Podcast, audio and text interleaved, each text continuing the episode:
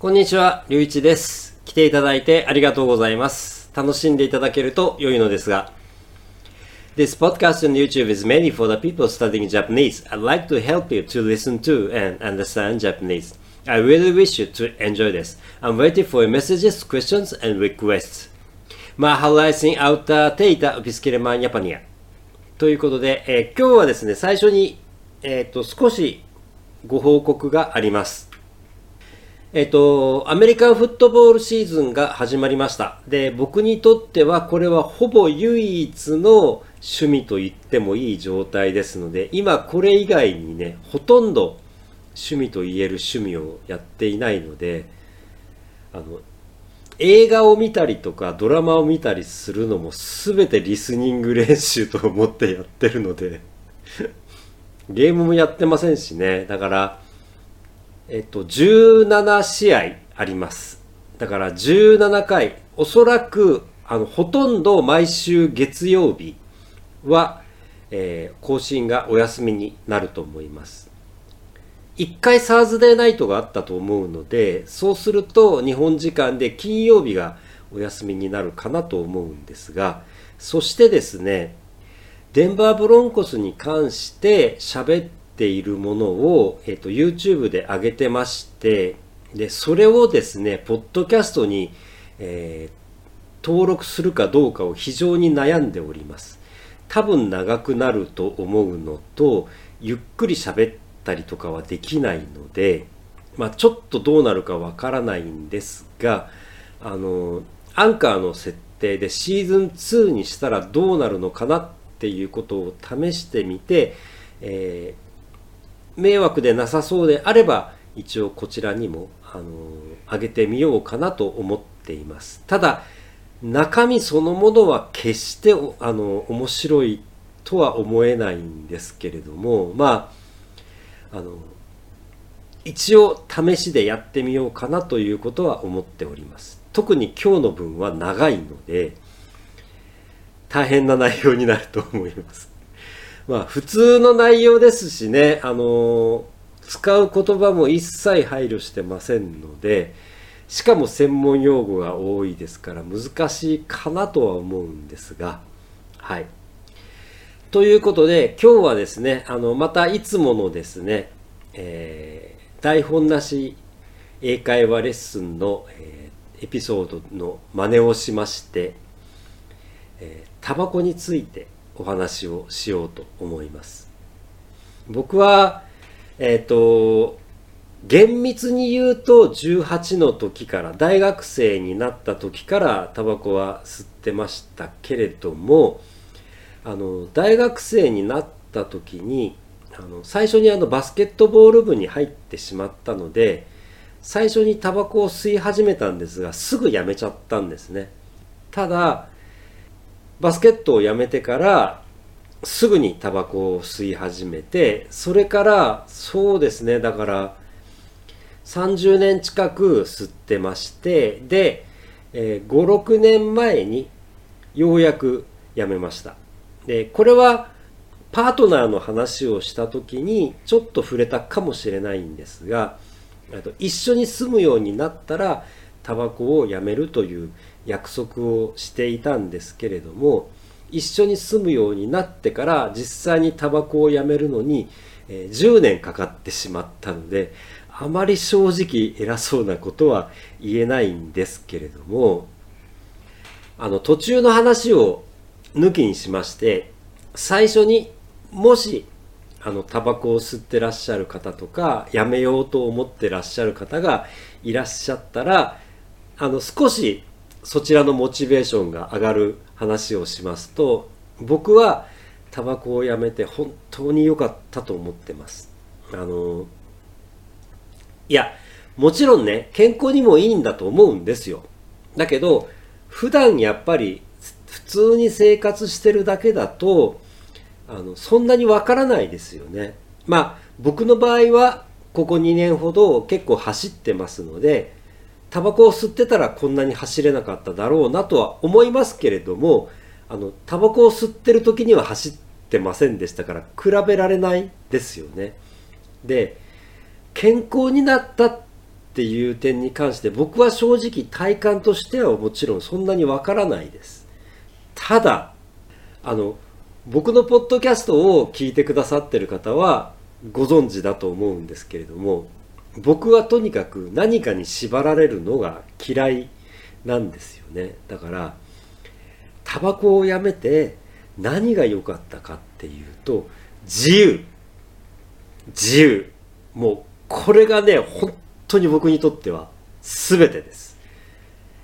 タバコをやめて僕が手にしたものは何か。自由です。だから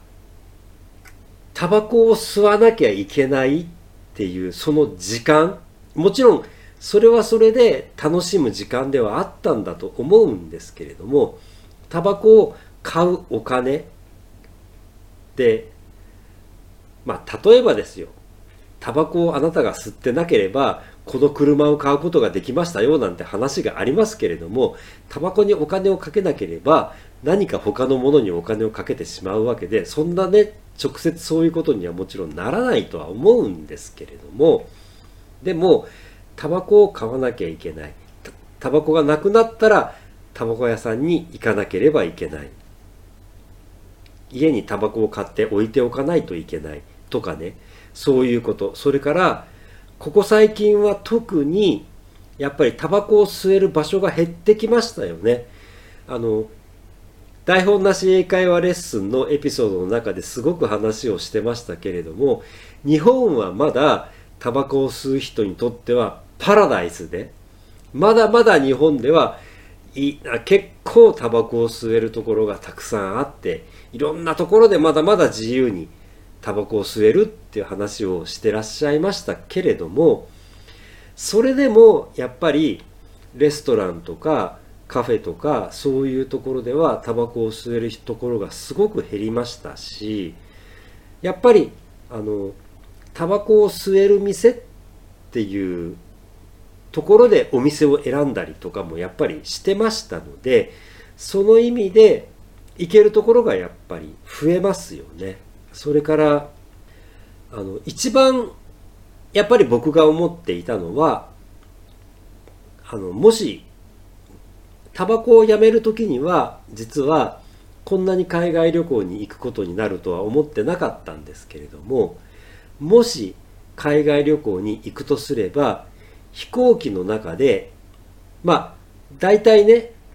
7、8時間、場合によっては10時間以上もタバコを吸えないわけじゃないですか。これ辛いですよね、正直。そして、海外へ行った時に、当然日本よりもタバコの規制は厳しいですから、空港に着きました。それで、まずどこでタバコを吸えるかってタバコを吸えるところを探しに行くっていうことを当然するだろうと自分でも思ったわけですよ。これちょっとねやっぱり不毛ですよね。だから非常にねそういう意味でもやっぱりタバコに縛られないこの自由っていうのは本当に僕にとっては大切な宝物で、うん、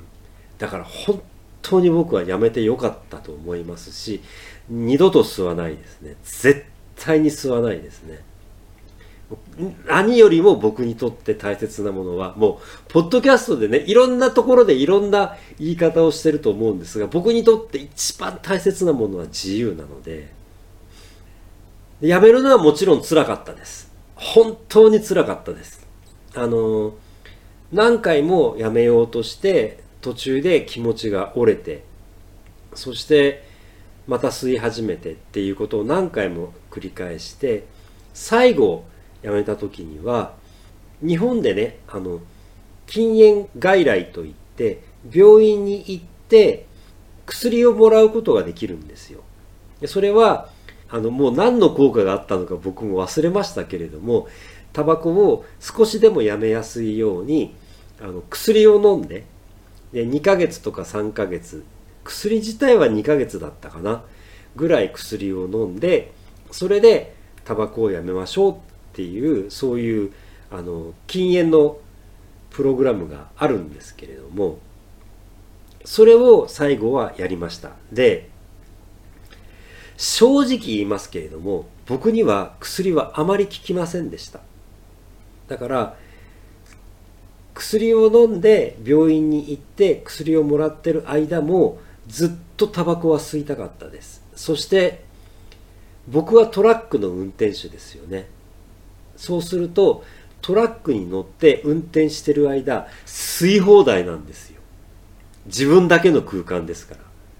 そして誰も止めてくれる人はいないんです。この状況でタバコをやめるのは本当に地獄の苦しみでした。本当につらかったです。だけど本当につらかったのは3ヶ月。3ヶ月ものすごくつらかったですけれどもでもこの3ヶ月を乗り切った時にもうタバコは吸わないっていうことを本当に自分に確信することはできました。だからこの3ヶ月はねもうほんとつらかったです。で逆にだから僕ね実はトラックの中にタバコをね買って1箱置いてあったんですよ。ないと欲しくなるからわざとトラックの中にタバコを置いてそしていつでも吸える。でも吸わない。っていう状態を作ったりとかねもう本当にいろんなことを考えました。とにかく吸っちゃいけない。必ずやめなければいけない。っていうことを考えてただただそのためにいろんなことを工夫しましたもう一つ一つあげればきりがないくらいガムを噛むようにしたのもその中の一つです例えば今僕はダイエットをしてますけれどもそういうことも全てそうだと思うんですよね。とにかくやるってことを決めた時に何が何でもやるんだったら何か方法は自分で考えるんだと思うんですよ。だから自分の意思がやっぱり一番大切だなというすいませんいつものような話になってしまいましたが、えー、こんな感じで、えー、今日の話は終わりにしようと思います。今日も最後まで聞いていただき、見ていただき、本当にありがとうございました。またお話できる機会を楽しみにしております。ぜひいらしてください。皆様お体に気をつけて失礼いたします。